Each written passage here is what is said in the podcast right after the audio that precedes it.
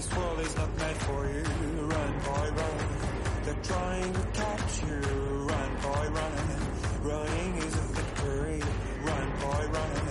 Beauty lies behind the hills.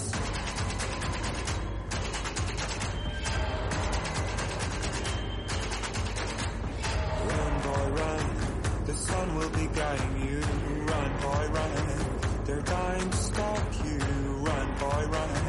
This race is a prophecy. Run, boy, run. Break out from society.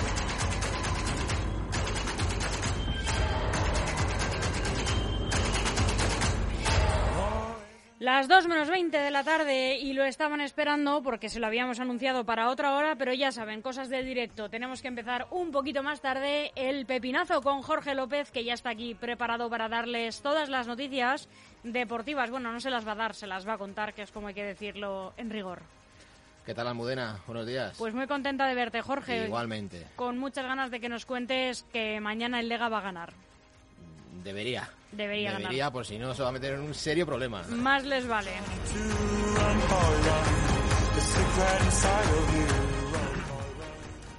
Pues vamos a empezar con el equipo local, el Leganés, que mañana tiene una cita de vital importancia ante la Morevieta, equipo que está en la decimonovena posición de la tabla, con cinco puntos, con un partido ganado, dos empatados y dos perdidos. Un partido ya en el que hay que empezar a sumar ante un rival que a pesar de su posición en la tabla no está compitiendo nada mal. Un Leganés que tiene una única baja, la de Avilés, tras recaer de unas molestias musculares. Mañana es ganar o ganar, no, no vale otra cosa. Esto decía Garitano ayer en la rueda de prensa previa al partido ante la Morevieta. Garitano, previa al partido del sábado. Estas son las preguntas de los compañeros de la prensa. La primera es de Santi Duque, de la cadena COPE. Buenos días, mister. Quería saber cómo están los ánimos en el vestuario de cara al partido del sábado y si podría decirnos las bajas que tiene el equipo. Bueno, buenos días eh, a todos. Bueno, eh, en cuanto a las bajas, el único jugador que no está en el césped a día de hoy eh, es Avilés. Entonces, bueno, luego ya veremos todavía mañana que nos queda otro entreno y decidiremos los jugadores. En cuanto a los ánimos, pues hombre, pues cuando un equipo es último, como somos nosotros, eh, bien no pueden estar, pero eh, analizando las situaciones, ver las cosas que hacemos bien, eh, las cosas que tenemos que ir corrigiendo y el- cada partido nos da la posibilidad de cambiar ese estado de ánimo. Entonces, eh, con esa ilusión eh, vamos al siguiente partido. Víctor Guillén, Diario As. Hola, mister. Varias por mi parte. A propósito de las bajas que le pregunta a Santi, quería saber el motivo por el que no viajó Juan Muñoz a Gijón la semana pasada y si cuenta con él como activo ofensivo. Bueno, pues no eh, viajó a, Gijón porque creía que había otros jugadores que estaban en mejores condiciones para aquel partido. Así va a ser eh, siempre en cada, en cada convocatoria. A, eh, a propósito del rival, existe el pálpito en la afición que al ser eh, la Morevieta... Lo decía Garitano, ilusión. Esa es la palabra clave. No solo para mañana, sino para el resto de la temporada. Pero es complicado mantenerla, Jorge, hay que reconocerlo. Es complicado mantenerla porque no se ha ganado todavía, pero en cuanto ganes un partido ya viene la ilusión y las ganas de remontar esto, ¿no? No sé si has visto, Jorge, una de las mejores cosas que tiene este Lega, este equipo, es su eh, equipo de comunicación. Sus chicos de, de marketing y, y de su gabinete de prensa que hacen los carteles de los, eh, de los partidos. Y no sé si has visto el que han hecho para este en concreto, para el encuentro contra el Amorebieta. Le he visto, pero dímelo, por fin, le he visto, ¿eh? Pues eh, Así por encima al, lo he a visto. la Morevieta le llaman el Amore. Y entonces han hecho un cartel por el que desde LGN Radio les felicitamos una vez más porque son geniales en el diseño de estos carteles, pero es que con este se salen, ¿no? Es un cartel que evoca a tiempos antiguos y entonces eh, solamente el cartel se, se le Amore en tiempos revueltos. Es muy bueno el cartel, es Era muy ese, bueno el copy vi, que le acompaña en redes sociales, así que desde aquí eh, les felicitamos porque, como siempre, se han vuelto a lucir. Son buenísimos, eh, siempre se toman los sí, tiempos revueltos con sí. mucho humor y sí. luego los sortean ¿eh? también los carteles en redes sociales eh, hacen pequeñas porras ¿no? con los partidos y sortean estos carteles impresos entre los aficionados porque a la gente le- les encantan. Pues como es fíjate, pues eso en un, mañana en un fondo del estadio quedaría súper chulo. Y veo que no lo has contado porque es una noticia de última hora, pero yo, yo, como sabes que estoy ahí todo el día pegada a la actualidad, lo voy a contar también en este tipo Vale. de deportes que hoy han hecho un homenaje, un acto homenaje al aficionado más longevo del Lega y también hijo predilecto de esta ciudad de Leganés, a Salustiano Toribio. Socio, ¿verdad? Era, del... Era socio, por supuesto, por supuesto, de honor eh, del Leganés, que falleció el pasado junio a los 106 años de edad. También era, por supuesto, el vecino más, eh, más eh, mayor de todo Leganés. eh, y le han puesto una placa Hombre, y eh, por y su amor merecida, a sí, su sí. equipo, además, su amor al Lega. Fue al estadio hasta muy, muy mayor. Y, por supuesto, le han puesto una placa con su nombre en el estadio, en un acto muy bonito. Ha estado el alcalde, han estado representantes de otros eh, grupos políticos y ha estado parte también de su familia junto a la presidenta del Lega, por supuesto. Así que desde aquí también nuestro pequeño homenaje a, a Por Salustiano, supuesto, por supuesto que sí. que, oye, seguro que cantó el himno del Lega hasta que pudo. Una pena eh, que esté en segunda división, ¿verdad? Que no haya estado el Lega en primera. Que no le haya visto en primera, pero bueno, Una pena, una pena. Pudo disfrutar del ascenso, Sí, que de- no fue hace tanto. Y recordemos que. Salustiano murió con 106 años, bien mayor, así que le vio ascender ya de muy Y mayor. qué ¿eh? bien cuidado, ¿eh? Hombre,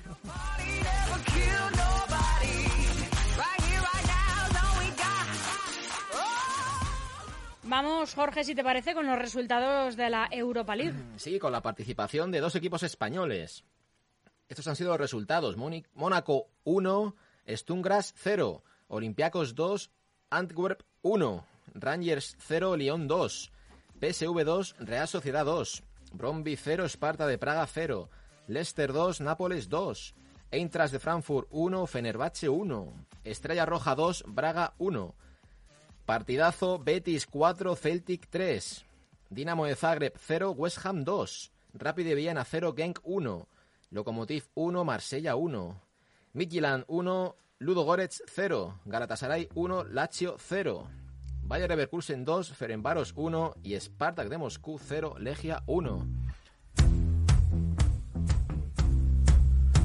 Y vamos a hablar de ese equipazo de, del Betis. Vaya, vaya victoria ayer del Betis. Porque es la primera vez que el equipo verde y blanco remonta dos goles y marca cuatro en competición europea. Y la primera vez también que anota cuatro tantos desde que lo entrena Pellegrini. Yo es que tengo muchos curioso, amigos ¿eh? del Betis, con lo cual me alegro mucho por ellos. Mucho Betis, sí, la verdad es que es curioso este dato, ¿eh? Que no haya marcado cuatro goles con, con Pellegrini. Ayer perdían 0-2 a los 27 minutos de partido y 25 minutos después le habían dado la vuelta al marcador y se puso 4-2 con goles de Miranda, Borja Iglesias y Juanmi en dos ocasiones.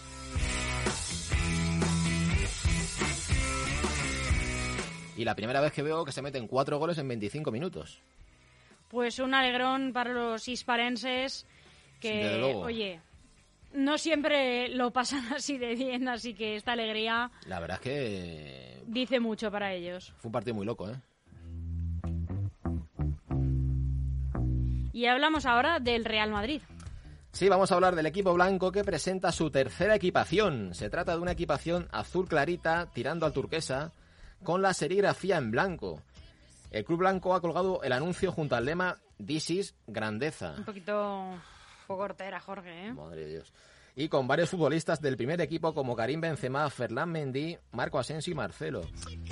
La verdad es que la camiseta es- tira más a turquesa que azul. Es No, como no, muy- si el problema no es son como los colores. verde, pero el, claro, el lema This is grandeza, hombre, ponlo en inglés, por lo menos, ya que empiezas en inglés. Greatness. claro, acábalo, ¿no? Y vamos a hablar del Madrid y de ese jugador con esta proyección estelar que es Vinicius. Y futuro balón de oro, Almudena. Bueno, eso lo dices tú. Acuérdate lo que te También a decías decir. que venía Mbappé. Y va a venir. Y mira, estuve comiendo sandía hasta antes de ayer, si como quieres, quien dice. Si quieres seguimos con Mbappé. seguimos con el Real Madrid porque Vinicius está tan solo unos meses de obtener el pasaporte español, por lo que dejará de ocupar plaza de extracomunitario. En 2022 el Real Madrid podría quedarse con solo dos extracomunitarios. Una ocasión ideal, por ejemplo, para que el futbolista japonés Take Kubo o también Reinier vuelvan para quedarse al club blanco.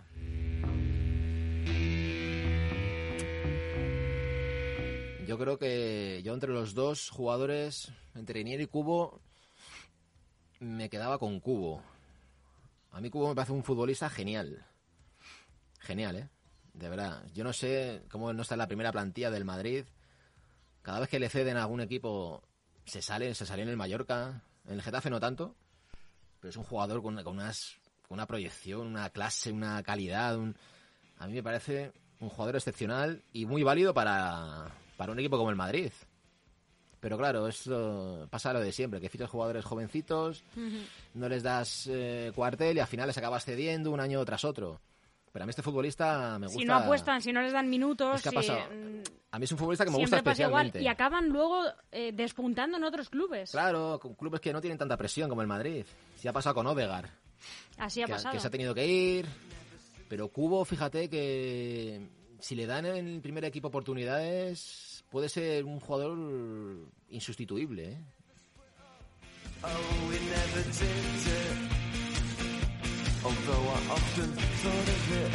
A mí, me da, a mí me da mucha rabia esto, que fichen jugadores tan jovencitos que a, que a Cubo no costó casi dinero. Y luego se gasten una millonada en otros jugadores.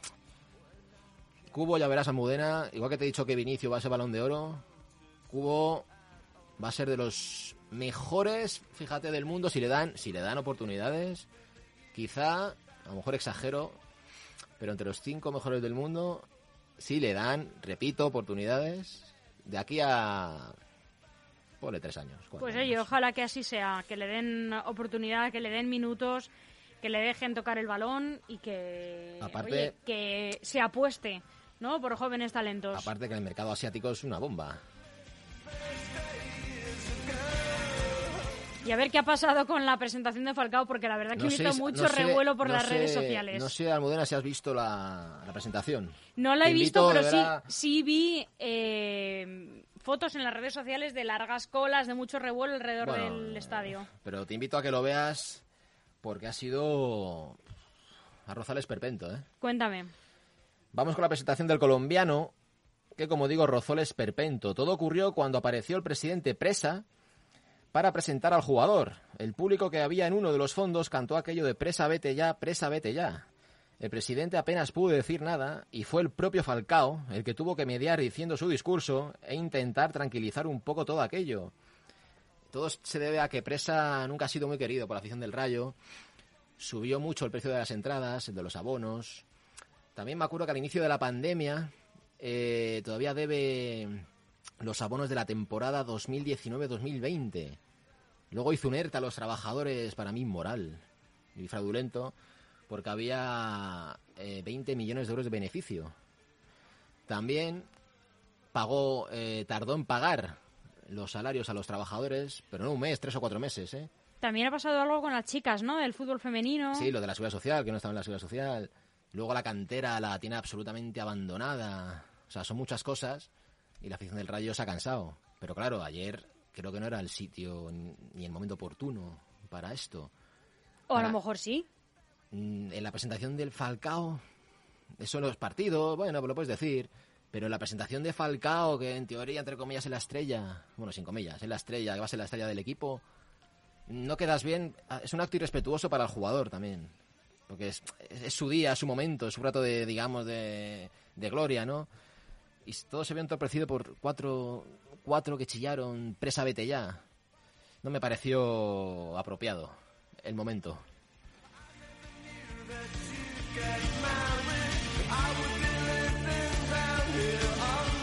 Y ahora vamos a hablar de fútbol femenino, Jorge. Vamos con fútbol femenino porque España barre a Islas Feroe y da el primer paso hacia el Mundial al ganar por 0-10 en un duelo sin rival que Bravo. sirvió, bravo, bravo, sí, que sirvió los primeros tres puntos en el inicio de la fase de clasificación para el Mundial 2023. Esto es un poco parecido al 12-1 de España-Malta. España-Malta. Pero 0-10, yo la verdad hacía mucho tiempo que no veía. Bueno, vi un 8-2 al Barça del Bayern, pero un 0-10 nunca había visto yo, la verdad. Por muy fácil que sea el equipo rival, ¿no? Bueno, es que nuestras chicas son muy buenas. Nuestro fútbol femenino ya no es que prometa, es que es un presente arrollador. Lo que pasa es que hay un grupo complicado, ¿eh? Con, tiene a Hungría, tiene a Ucrania, tiene a Escocia. Este quizá, este y el siguiente partido contra el en casa van a ser los dos más sencillos. Donde hay que luchar realmente es es en los siguientes compromisos, que van a ser exigentes, ¿eh?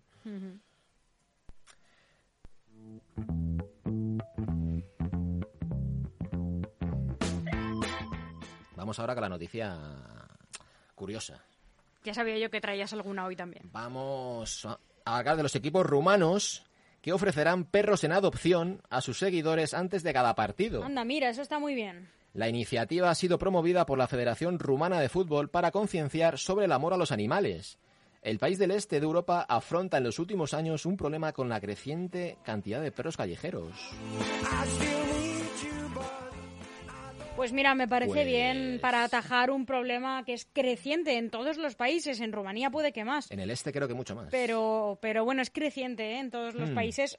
O a lo mejor lo lleva siendo desde siempre, pero estamos empezando a tomar conciencia Además, es una desde forma hace de- muy poquito. Es una forma de atraer aficionados, ¿verdad? Una Claro forma- que sí. Gente sobre todo que a lo mejor vive sola, oye, que me parece una idea estupenda.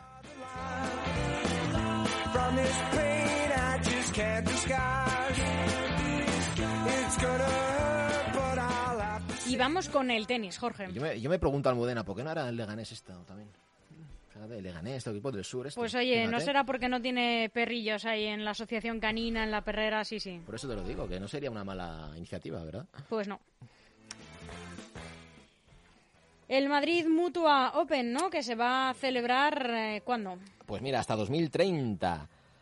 Hablamos de tenis porque el torneo Madrid Mutua Open se celebrará en Madrid hasta 2030 tras dar luz verde la Junta de Gobierno a la firma de un convenio de colaboración entre Madrid Destino y Madrid Trophy Promotion para la celebración del torneo Madrid Mutua Open. Esto es bueno, atrae el turismo, fomenta el Sobre todo. deporte, atrae a la estrella, las estrellas del deporte internacional. Da, da puestos de trabajo. Por supuesto. También. Así que son todo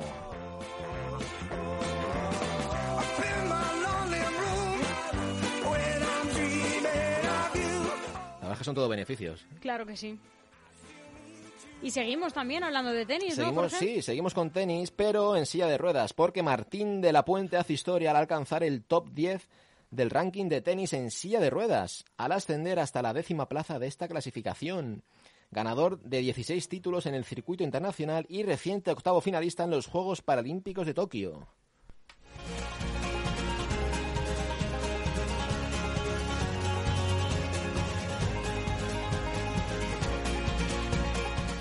¿Y qué pasa con Pau Gasol, que no se cansa de jugar al básquet este hombre? No se cansa, está, está el hombre ahí como dudando, ¿no? De si seguir o no seguir. Él al- dice, yo me veo bien.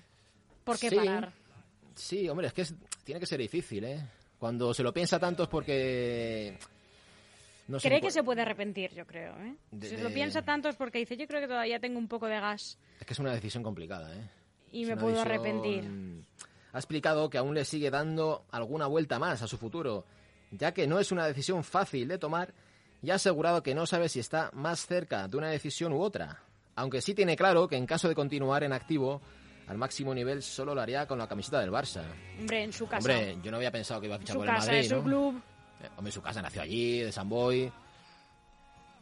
Pero yo fíjate que no le he visto este año que ha jugado un- algún partido, no le he visto a un nivel... No lo necesita tampoco, yo creo, Jorge, estar Si a ese nivel. Si es que es la hora, además, yo creo que de, de la retirada. Si has triunfado en el básquet, si eres el jugador español más laureado del, del momento del mundo, pues ya, échate a un lado, yo creo. Eres un triunfador, eres el mejor jugador español de básquet, pues yo creo que es un momento bueno para retirarse y, ¿por qué no?, para dejar paso al hermano. Pero tampoco a va a estropear su carrera por jugar una temporada más, quizás. No, ¿eh? si no es estropear, pero si es que a lo mejor él no se siente Ya. físicamente bien. Entonces, yo creo que además, estando el hermano Mark, que a lo mejor puede volver también, pues bueno, a lo mejor es una buena oportunidad de dejar paso a su hermano también. O dejar, o bueno, jugar los dos juntos también. También una Pero- temporadita en el Barça los dos. Que puede ser también, no lo descarto también, sí. Puede ser. Sería bonito. Y hablamos también de escalada, que bueno, ya era un deporte, por supuesto, muy extendido, pero es que Extendido con el complicado, ¿eh? hombre extendido, durísimo, complicadísimo, pero que después de los Juegos Olímpicos con la medalla eh, conseguida por este chaval de 18 años, cacereño, jovencísimo, yo creo que nos ha levantado a todos un poco más el ánimo de seguir este deporte. Yo creo que a todos nos gusta un poquito más las escaladas, ¿verdad? Sí, yo creo que sí, yo creo que sí. ese día, ¿verdad? Sí, sí, sí. El español Eric Noya se ha colgado este jueves la medalla de plata en el Campeonato del Mundo de Escalada Deportiva, que se celebra en Moscú. Que por cierto, perdona que te interrumpa, es un campeonato al que, es que no me acuerdo del nombre, se llama Alberto Ginés, Ajá. ha renunciado a Ajá. ir porque decía que necesitaba descansar después de los Juegos Olímpicos. Por eso Alberto Ginés no ha Es que- competido, ha renunciado. Es que es un deporte muy exigente, muy duro, ¿eh? Sí, sí. Como decía, que se, se celebra en Moscú después de alcanzar la final tras una competición extraordinaria. Noya, que subió la pared en 5,95 segundos, fue superado por el escalador ucraniano Danil Boldiriev, que se colgó la medalla de oro con un tiempo de 5,73 segundos. Daniel Bordillev, que sí que fue a los Juegos Olímpicos eh, Sí. y compitió contra Alberto Ginés, eh, Ginés, también hizo unos tiempos espectaculares. Ojo con este chico que, que lleva ya tiempo en, en la cima del- de la escalada. Sí, ¿eh? sí.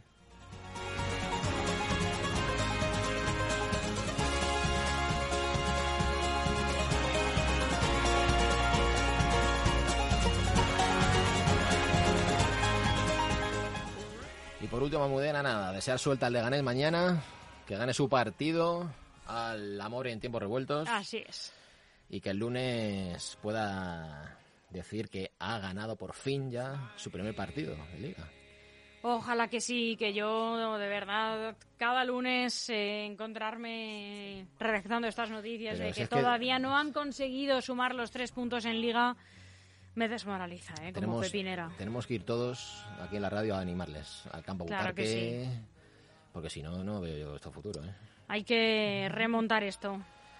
Almudena, pues esto ha sido todo, la información deportiva de este viernes 17 de septiembre. Un saludo para ti y para todos los oyentes y que tengan un feliz viernes. Felicísimo fin de semana para ti, Jorge, que disfrutes y descanses. Igualmente, Almudena. Hasta pronto. Hasta pronto.